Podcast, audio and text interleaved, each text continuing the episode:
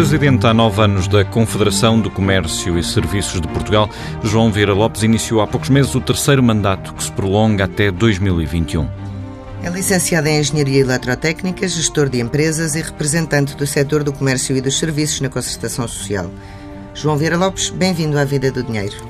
Obrigado. Começamos, inevitavelmente, pela crise dos combustíveis, que entretanto terminou, mas que pôs em risco toda a economia. Como é que vê esta situação e o caos em que rapidamente se tornou?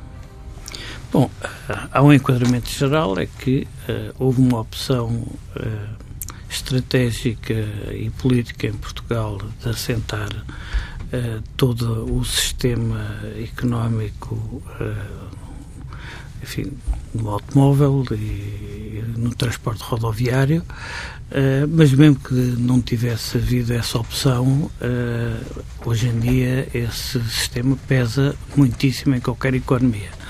E, portanto, uma falha de abastecimento de combustível uh, tem consequências muito graves.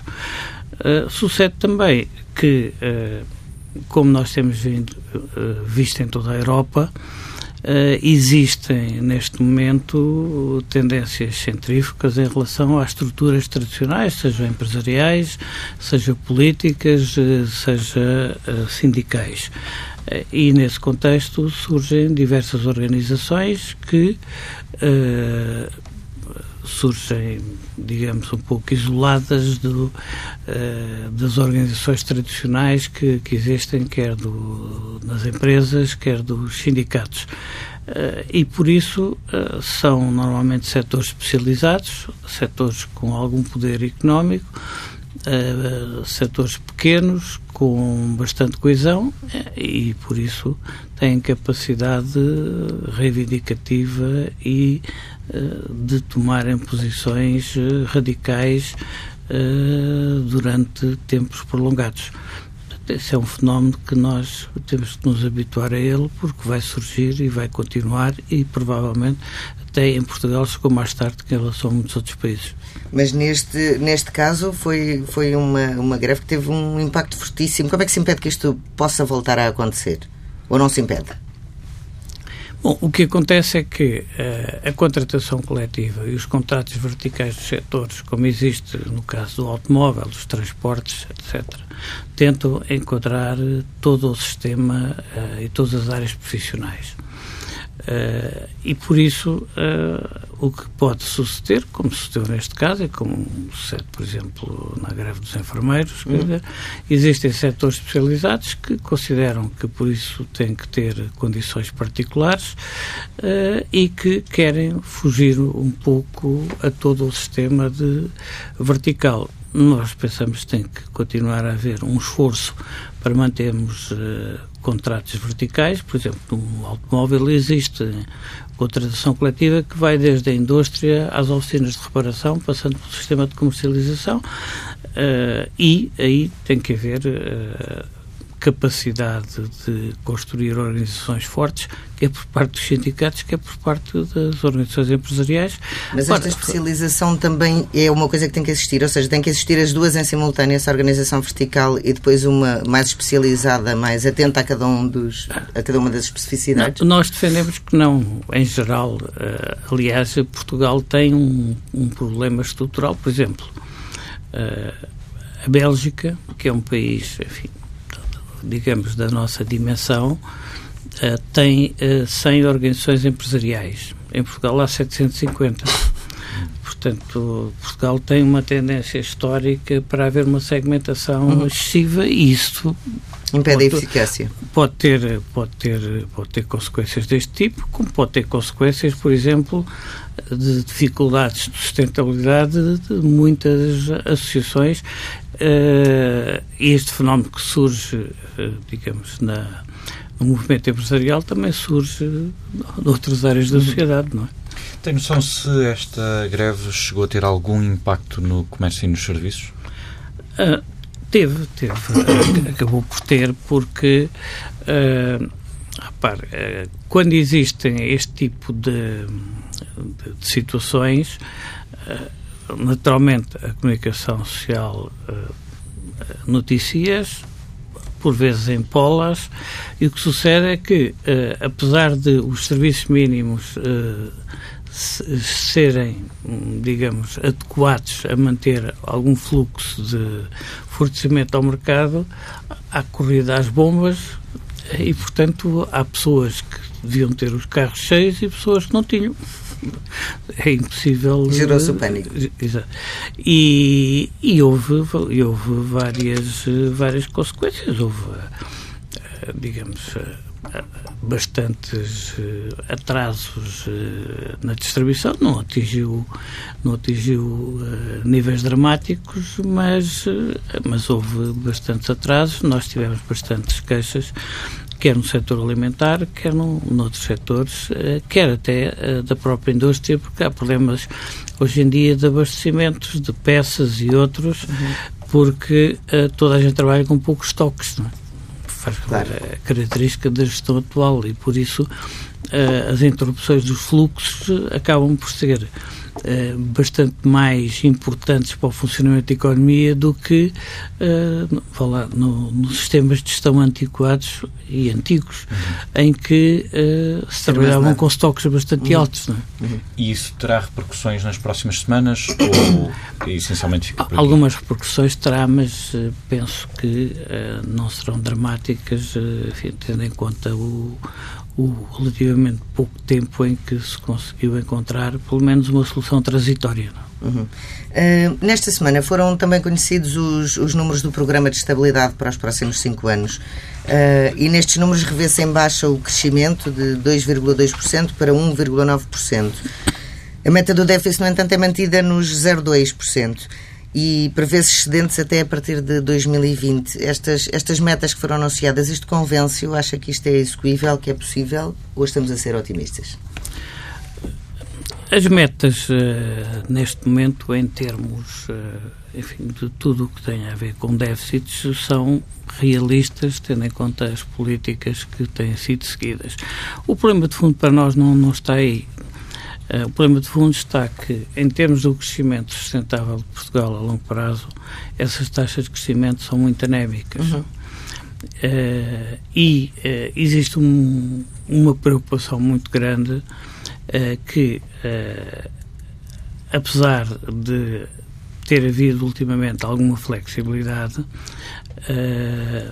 o Tratado Orçamental e todas as implicações que isso tem nos objetivos que a União Europeia impõe nesses rácios uh, acabam por criar uma situação que limita o investimento. E o que tem havido em Portugal nos últimos anos foi uma quebra brutal de investimento, em, particular, do investimento público. Uhum. E Portugal eh, é um país que tem poucos capitais, precisa de, de atrair capital estrangeiro uh, e também precisa de, de, investimento público que tem um efeito multiplicador. Uh, e por isso, com este tipo de, de, de restrições e, e, de objetivos orçamentais, uh, não nos parece que, que Portugal consiga dar um salto eh, sustentado nos próximos anos. Não se prevê qualquer recessão, a não ser que haja fenómenos interna internacionais, uh, digamos, enfim, novos. Mas o contexto internacional não é muito animador, não é? O contexto internacional não é muito animador. O governo alemão ainda esta semana voltou a cortar as previsões de crescimento, já pela segunda vez em pouco mais de quatro meses. Do Reino Unido temos o Brexit, Espanha está como está, enfim. E Itália, um, Itália, que, uma, que, é, que é uma economia europeia bastante forte e que, e que tem implicações. Portanto, uh, digamos que os, os, dados, os objetivos em relação ao déficit um conjunto de raças parecem-nos, enfim, uh, realistas. Uh, agora, não nos parecem é que libertem a capacidade de investimento necessário, nem a dinamização do investimento necessários para Portugal ter uma taxa de crescimento para haver convergência real com a Europa. Enfim, não, não, não nos podemos ter, estar satisfeitos só com diferenciais de mais de 10,1. Uhum. Mas então não lhe eh, parece que haja aqui excessivo otimismo? Isto é execuível e... Não, é execuível, é execuível, uh, não temos qualquer dúvida, mas é execuível com este handicap negativo que é Uh, Qualquer não, espirro pode constipar-nos. E não acreditamos que seja possível uh, manter o investimento ao nível que o Governo uhum. se propõe, como vimos nos últimos anos. Aliás, uh, nós tivemos experiências, nomeadamente aqueles, os 1.500 ou 1.700 milhões para investir no caminho de ferro, investiu-se para aí 10%, quer dizer, uhum. há todo... Porquê? Porque este tipo de restrições impostas, uh, impostas por estas regras europeias levam a que, uh, em última análise, para serem atingidas, onde se corta é onde é mais fácil, que é no investimento. Uh, e isso, nesse ponto de vista, o modelo não se altera. Uhum. E como não se altera, como digo, não prevemos qualquer recessão a não ser por impacto internacional, enfim, há bastantes interrogações, eh, mas, eh, mas isto continua a ser um modelo de crescimento anémico, com uma agravante. É que eh, o que acontece é que, felizmente, Portugal tem feito um bom esforço de exportação, as empresas, mas não tem havido uma alteração significativa eh, na componente importada dos, dos, dos produtos e bens que, e serviços que são, que são exportados. E o que é que acontece? Acontece que o valor acrescentado nacional não tem crescido a um nível de, desejável, nem a produtividade. Por isso, digamos que é um, utilizando uma frase que eh, que o Primeiro-Ministro usou aqui há uns anos numas eleições, eu diria que sim, mas é pouco sim. A dívida uh, continua bastante elevada e uh, o Programa de Estabilidade prevê que baixe de 118% para 100% em 5 anos. Parece-lhe possível este nível de redução, tendo em conta precisamente aqueles níveis de crescimento que falava? Bom, o, o, o nível de, redução da dívida, uh, se a economia se mantiver este nível de crescimento, uh, parece, parece realista. Agora, o problema estrutural da dívida é um problema em que ou há, de facto, alguma alteração da filosofia em termos europeus que permita, digamos, transformar a dívida em dívida a muito longo prazo uh, ou medidas uh, nesse sentido, ou a pressão da dívida uh, é uma das limitações muito grandes da economia portuguesa.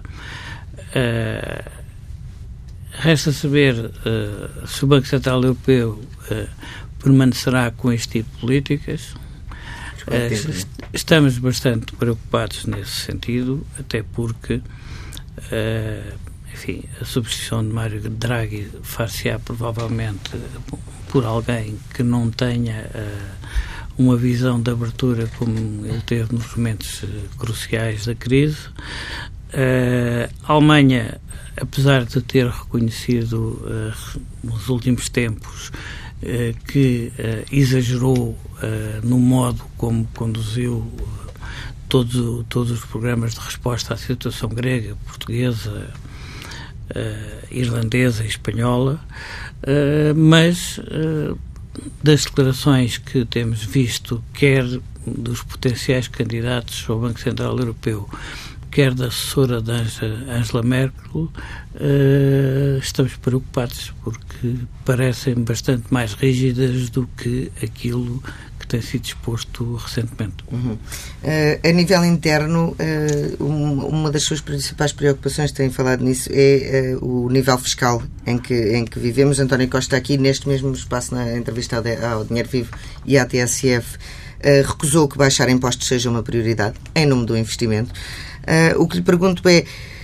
Um, é verdade que é, é, mais urgente atacar o investimento do que baixar os impostos, trazer esse alívio fiscal para empresas e para famílias? Ou, ou isto era uma coisa que podia dar um empurrão imediato à economia e, nesse sentido, permitir-nos taxas de crescimento um bocadinho menos anémicas? Bom, uh, eu acho que, uh, colocada em alternativa, uh, essa situação não nos parece correta. Ou seja, neste momento a baixa da pressão fiscal sobre as empresas é importante porque eh, não vale a pena eh, vermos só os rácios em termos europeus.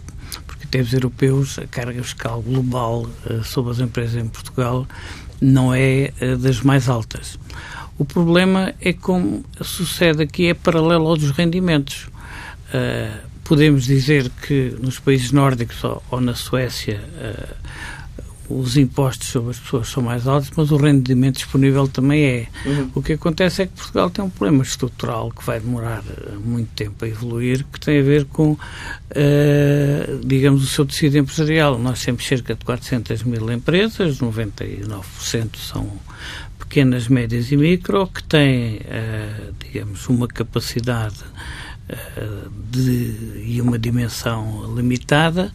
Uh, é preciso criar dinâmicas de trabalho em rede e há sempre exemplos positivos, como o calçado e outros, mas de trabalho em rede uh, e de trabalho em conjunto e de, e de conseguirmos criar dimensão para intervir até no mercado exportador e no, e no mercado interno. Uh, agora, a carga fiscal, por um lado, e uh, integrado na carga fiscal a burocracia fiscal, uhum. porque tem crescido brutalmente ultimamente. Dizer, tem crescido brutalmente. E, e o que acontece é que por exemplo, há uns aspectos fiscais que é subestimado, que é o seguinte, tendo em conta a dimensão das empresas portuguesas, Uh, a grande maioria dela, por exemplo, delas, uh, por exemplo, têm o seu sistema, quer contabilístico, quer informático, em outsourcing. Uhum. Cada vez que há modificações ou que há sobrecarga, isso aumentam os custos, os custos dessas empresas. Porque é evidente que uma grande empresa pode pôr quatro programadores um fim de semana a trabalhar e alterar o sistema. Essas empresas eh, não podem. Portanto, uh, neste momento, essa situação devia ser importante, como deviam ser também aumentados os incentivos à capitalização das empresas. Uhum. A missão capitalizada do governo foi positiva mas está muito longe de ter atingido os seus objetivos. Uhum. E os custos da energia? O, o metade do, do, que pagamos em custos de energia são, são impostos. Esse imposto, por exemplo, não poderia, não poderia ser, ser alterado, ser reduzido? Não, não era fundamental isto para aumentar até a produtividade? Sim, para nós é claro. Mas uh, aumentar, para aumentar a produtividade, independentemente, os custos de energia são, são excessivos. Aliás, Portugal é dos países que tem os custos de energia mais altos da Europa. E, e portanto, uh, isso, isso é, digamos, o, uma, uma situação clara.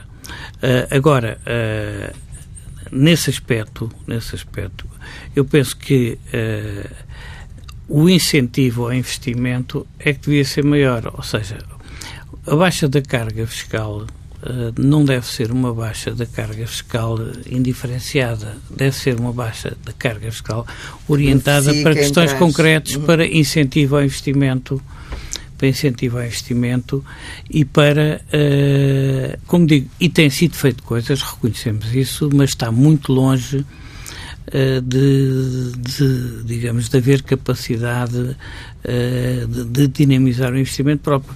Nós costumamos dizer, temos dito aos governos, aos governos que enquanto eh, para os empresários for mais barato em termos fiscais ir buscar dinheiro à banca do que colocar capitais uhum. próprios nas empresas, o problema da capitalização de empresas não se resolve e mesmo assim demora, demora, demora muitos anos. Portanto, colocar essa dicotomia é, é, uma, é, uma, é um modo político de colocar a questão, mas nós não estamos de acordo. Uhum. Eh, quais é que são os grandes desafios para o comércio e os serviços neste momento? Bom, o, o, o grande desafio para a economia portuguesa, em geral, que envolve os serviços, é uh, qual é o posicionamento uh, geoestratégico de Portugal uh, no mundo e na economia mundial. Nós, um pouco contra a corrente, não participamos da ilusão, que nós consideramos ilusão, de que o motor da economia portuguesa possa vir a ser a indústria transformadora. A indústria transformadora é imprescindível, não há país desenvolvido que não a tenha, mas a grande oportunidade que Portugal tem uh, nos, próximos, uh, nos próximos anos é que Portugal chegou atrasado a todas as revoluções económicas. E esta economia 4.0, com a digitalização, a inteligência artificial, a robótica e todo este tipo de, de digamos, de, de novos paradigmas, permite que um país desde que consiga investir claramente uh, na qualificação das pessoas, possa apanhar este comboio. E nesse aspecto, os serviços são estruturantes, porque hoje em dia a cadeia de valor é completamente diferente. Uh, hoje em dia, um produto um, é concebido em Silicon Valley, as peças são fabricadas no Vietnã ou isso depois são assembled na China e o serviço de assistência pós-venda pode estar em Portugal ou na Costa Rica, dizer, o, o contact center da, da pós-venda ou da assistência técnica. Portanto, os serviços aí têm, de facto, um papel uh, importante e, aliás, em Portugal já temos essa experiência. Eh, nós fizemos um estudo com a Augusto Mateus e Associados e demonstramos que 50% das exportações portuguesas uh, são serviços se virmos a parte de serviço incorporada nos produtos das outras áreas, seja da indústria, seja da agricultura. Aliás, a construção civil, o que vende para o estrangeiro são serviços de gestão de obra e de arquitetura, uh, o próprio êxito do têxtil e do calçado tem a ver com a incorporação de serviços, de marketing, etc. Claro. Portanto, uh, nesse aspecto há um grande desafio em Portugal, em Portugal perceber isso, mas para isso também uh, é preciso modelarmos de uma maneira diferente o modo como nos integramos em todos estes processos, por exemplo, é uma aberração que no CREN, quadro de apoio, uh, o investimento do, do crédito, dos, do, dos quadros europeus, que são imprescindíveis em Portugal, tendo em conta uhum. a falta de capital, houve 4% de investimento no comércio, 11% nos serviços, 15% no turismo. É claramente insuficiente. É desproporcionado. Nós sabemos que, evidentemente, que terá que haver sempre investimento em infraestruturas, etc. E, e o, o, que acontece é que, lamentavelmente, isso está-se a repetir no Portugal 2020. E essa é uma das questões que nós queremos introduzir, precisamente, este governo, uh, corretamente, aliás, uh, colocou à discussão uh, junto da, da economia e junto, enfim, da, das forças ativas uh, o chamado 2030, que é o próximo quadro de apoio, e é precisamente esta perspectiva. Porque aqui, muitas vezes, não se, isto tem uma perseguição. O próprio modelo, como está construído, a elegibilidade do investimento, está estruturado desta maneira. Uh, e é precisamente esse um dos grandes desafios uhum. que, que nós pensamos que. E nesse aspecto. Uh, enfim, o, o, o, comércio é uma componente de serviços em toda essa cadeia, porque hoje em dia, eh, mais do que produzir um produto, eh, é preciso fazê-lo chegar ao consumidor e ele saber eh, o que é que está a comprar. Portanto, agora, o comércio em Portugal tem alguns problemas depois específicos. Portugal tem. Questões um, laborais também? Eh, na, na, última quarta-feira houve concertação social e o Governo propôs uh, atribuir vistos para trabalhadores que venham de fora da União Europeia, quer aumentar o contingente para sim, sim. cerca de 8 mil imigrantes este ano, porque há vários setores que continuam com falta de mão de obra. A Confederação de Comércio já disse que, este, que vê esta possibilidade com bons olhos. Uh, é importante esta medida? Bom, nós temos um problema demográfico. Uh, e um problema demográfico por muitas medidas que se tomem neste momento uh, em termos de facilitar a vida das pessoas e das famílias é uma coisa que vai demorar dezenas de anos a corrigir, não tínhamos qualquer ideia, até porque há problemas culturais aqui que envolvem hoje em dia uh, a nossa sociedade. Uh, e nós sempre defendemos que a correção demográfica em Portugal que envolve inclusivamente a sustentabilidade da segurança social, vai uhum. passar pela imigração uh, e imigração com I, como nós costumamos dizer. A chegada de trabalhadores. Uhum. Exato.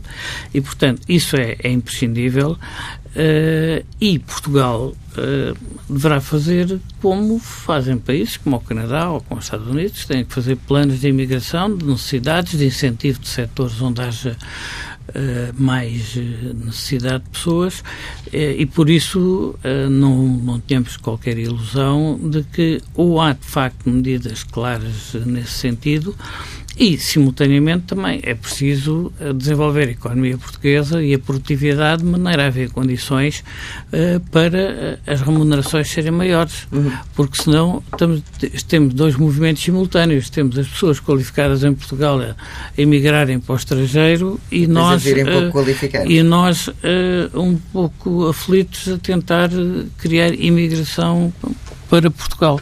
Uh, e parte desse esforço passa também por flexibilizar as leis do trabalho. Esta discussão que está a ser tida sobre, sobre uh, o banco de horas para empresas mais pequenas, os limites à renovação de contratos de prazo, sim ou não, uh, isto vai no sentido certo, esta discussão? Ou... O, o acordo que, que nós fizemos na concertação social o ano passado, penso que é um acordo equilibrado. Uhum.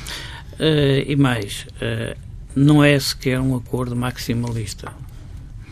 Uh, aliás, em Portugal, uh, e é uma coisa que, que nós uh, na CCP defendemos claramente, penso que uma das razões de haver, independentemente de questões pontuais, alguma estabilidade social em Portugal tem a, vir, tem a ser tem a ver com algum equilíbrio e bom senso que tem havido sempre por parte das entidades intervenientes. Uhum. E, do mesmo modo que uh, as confederações empresariais, no período da Troika, apesar do contexto político ser favorável, não foram maximalistas. O acordo de 2013 que nós fizemos não foi maximalista. Uh, vamos ser claros, se as confederações empresariais tivessem querido radicalizar, havia ambiente político e cobertura internacional para o fazer. E fez um acordo equilibrado uh, com alguma flexibilização. Aliás, a flexibilização é necessária porque os desafios todos da, da robótica digital, inteligência artificial, etc., levam a que um, o modo de organização do trabalho e das empresas seja diferente. E, portanto, pensar que, uh, que uh, digamos, o sistema de organização do trabalho uh, pode ser como na primeira metade do século XX não tem qualquer, não tem qualquer sentido. Compreendemos que, da parte dos sindicatos, compete defender determinadas garantias e, por isso, estas alterações que nós propusemos são alterações bastante moderadas eh, e que são as adequadas e não são maximalistas. Por isso é que Mas era preciso ir mais longe? Uh, Se calhar neste, não já. Neste momento, neste momento uh, penso que estas alterações foram feitas, foram equilibradas e suficientes para as necessidades uhum. da economia agora. Agora, em relação ao futuro, isto hoje, quer a economia, quer a tecnologia, quer tudo evolui a um ritmo de tal maneira grande que nós não, não, não, não, podemos, não podemos prever. Eu dou um exemplo, por exemplo. Uh, hoje em dia, uh, portanto, a área do comércio, uh, o comércio eletrónico tem, em certos segmentos, um papel muito importante e, e menos importante noutros. Exemplo, isto criou todo um conjunto de necessidades, por exemplo, na área logística, uhum. porque o comércio eletrónico, para funcionar, tem que, ter um, claro. tem, tem que ter um suporte logístico. Eh, quais são as consequências disto tudo? Uh, não sabemos. Não pensamos que o comércio, uh, digamos, que tem a ver com a presença presencial uh, tradicional, tradicional, tradicional ou, ou, ou digamos, mesmo formatos mais, mais recentes não, não vai desaparecer. Até, inclusivamente, hoje os grandes operadores digitais voltaram a Uh, neste momento já se sabe que a Amazon está a tentar abrir lojas uhum. nos Estados Unidos, etc. Portanto, isto, isto vai ser um mix de, de alternativas uh, individualizadas, uh, viradas para, para, para, o consumidor, que nós não podemos prever. Agora, isto tudo envolve situações diferentes, horários diferentes, etc. Claro. Em relação à sustentabilidade da segurança social, o Governo admite agora uh, discutir uma proposta do PCP que visa uh, taxar uh, os lucros das empresas, na prática o valor líquido acrescentado, que vai ao encontro de, uma, de um estudo que a CCP também fez o ano passado. A solução da CCP passava também para, pela, por alterações, por mexidas na TSU. Como é que vê esta discussão em torno da sustentabilidade da segurança social neste momento? em que também um estudo da Fundação eh, Francisco Manuel dos Santos apontou como solução uma, um aumento da idade de reforma uh, para os 70 anos. Bom, uh, em relação à segurança social, é um tema que nos preocupa, por isso temos investido, aliás, no estudo de, desse tema. Há uma questão que é clara. a segurança social em Portugal, durante muitos anos, foi gerida na lógica da Dona Branca como entrava mais dinheiro do que saía, toda a gente estava satisfeito. A economia, tinha, a economia foi crescendo, uh, os salários também foram crescendo e, portanto, como eu referi, entrava mais dinheiro do que saía. Bom, uh, a partir de certa altura, houve algumas preocupações quanto à sustentabilidade futura. Uh, daí o, o, acordo de 2007 com as alterações feitas que foi positivo, mas há uma questão que é, há uma questão que é clara, quer dizer, ou seja, eh, as empresas eh, discut, uh, descontam 34,75 para a Segurança Social.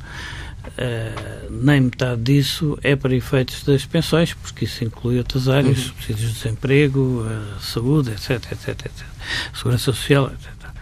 Uh, e, portanto, é evidente que um, mesmo uma pessoa esteja 40 anos a descontar uh, a parte que vai uh, para o uh, enfim, para, para as pensões, quer dizer, é uma fração.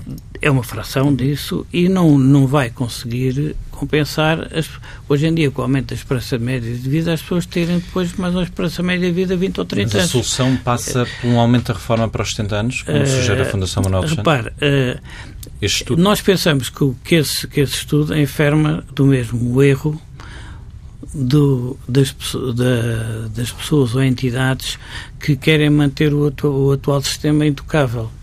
Ou seja, na, na, na lógica, na lógica de, man, de manutenção uh, do, do modelo uh, de imputação uh, meramente à variável, portanto, trabalhadores e salários da sustentabilidade futura da segurança social, esse, esse modelo só pode conduzir a isso. Porque repare, a partir de certa altura, ou somente a idade de reforma, ou somente a taxa de segurança social. Por isso é que nós uh, não temos certezas, uh, introduzimos uh, nesse, nesse, nesse, trabalho que fizemos há dois anos outras formas de financiamento da segurança social. Exemplo, na Alemanha, por exemplo, discute-se o taxar os robôs. Uhum. Porquê? Porque uh, o que acontece é que, com as novas tecnologias, as empresas que têm maior valor acrescentado hoje em dia uh, têm muito menos pessoas. E, portanto, na prática, quem está a sustentar a segurança social uh, são os setores e as empresas que têm maior mão de obra. Uhum. Portanto, por isso é que nós introduzimos essa questão do, do valor acrescentado uh, e, e, e, estamos de acordo que, uh, que se analise essa via. Ou seja, mas como também nestas coisas, uh, por vezes na comunicação social passa-se um extremo ao outro, nós, nós achamos é que deve ser encontrado um sistema misto que permita ao mesmo tempo baixar a TSU sobre, sobre as empresas uhum. para baixar os custos globais das empresas e estamos dispostos a participar nessa discussão uhum. e, e, estamos, e temos ainda, esse nosso grupo de trabalho continua a, a, trabalhar e produziremos ainda este ano um novo documento sobre esse tema. Para uma resposta muito breve e para terminar, uh, estamos em fim de legislatura. Uh, que avaliação é que faz do governo de António Costa e acha que é possível repetir-se uma solução semelhante à destes quatro anos com o apoio do Bloco de Esquerda e do PCP? Bom, começando por aí, uh, enfim, nós tradicionalmente não fazemos comentário político. Uh, agora, uh, como nós costumamos dizer na CCP, nós nascemos no pré, negociamos com qualquer governo, não nos preocupamos. Os portugueses elegem e nós negociamos com o governo do desaparecer. E para trás, como é que avalia este governo? Agora, para trás, este governo teve duas valências positivas, que foi, criou um ambiente mais lá, com menos pressão, mais e mais otimista em relação ao, ao, ao mundo de, do funcionamento da economia e do, dos negócios. Uhum. Uh, e como todos nós sabemos, hoje em dia, cada vez mais, a gestão de expectativas tem um papel económico uhum. importante. Isso foi um aspecto E a segunda questão?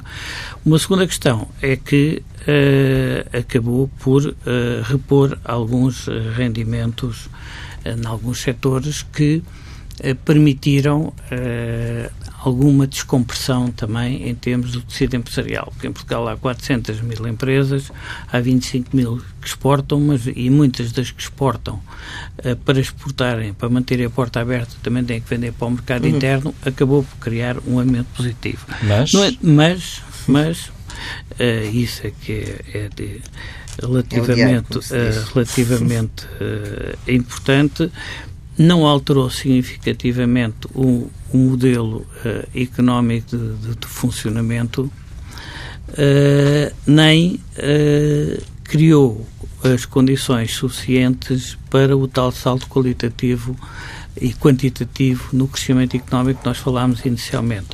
Portanto, eu diria globalmente teve aspectos positivos, teve outros aspectos que para nós são claramente insuficientes e, em particular, no modelo de desenvolvimento económico penso que uh, atuou muito pouco.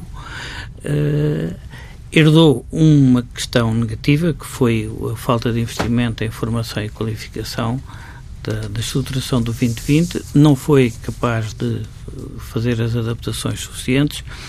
Isto porque, em nossa opinião, uh, Portugal tem duas valências estruturais e é por aqui que o país tem que se colocar no mundo. Um é aproveitar uh, o território, uh, tendo em conta que hoje em dia o conceito de periferia que existe em termos mundiais não é o mesmo, portanto, como uma plataforma, digamos, de, mobilidade e, de, e logística entre vários mundos e para além do turismo, etc.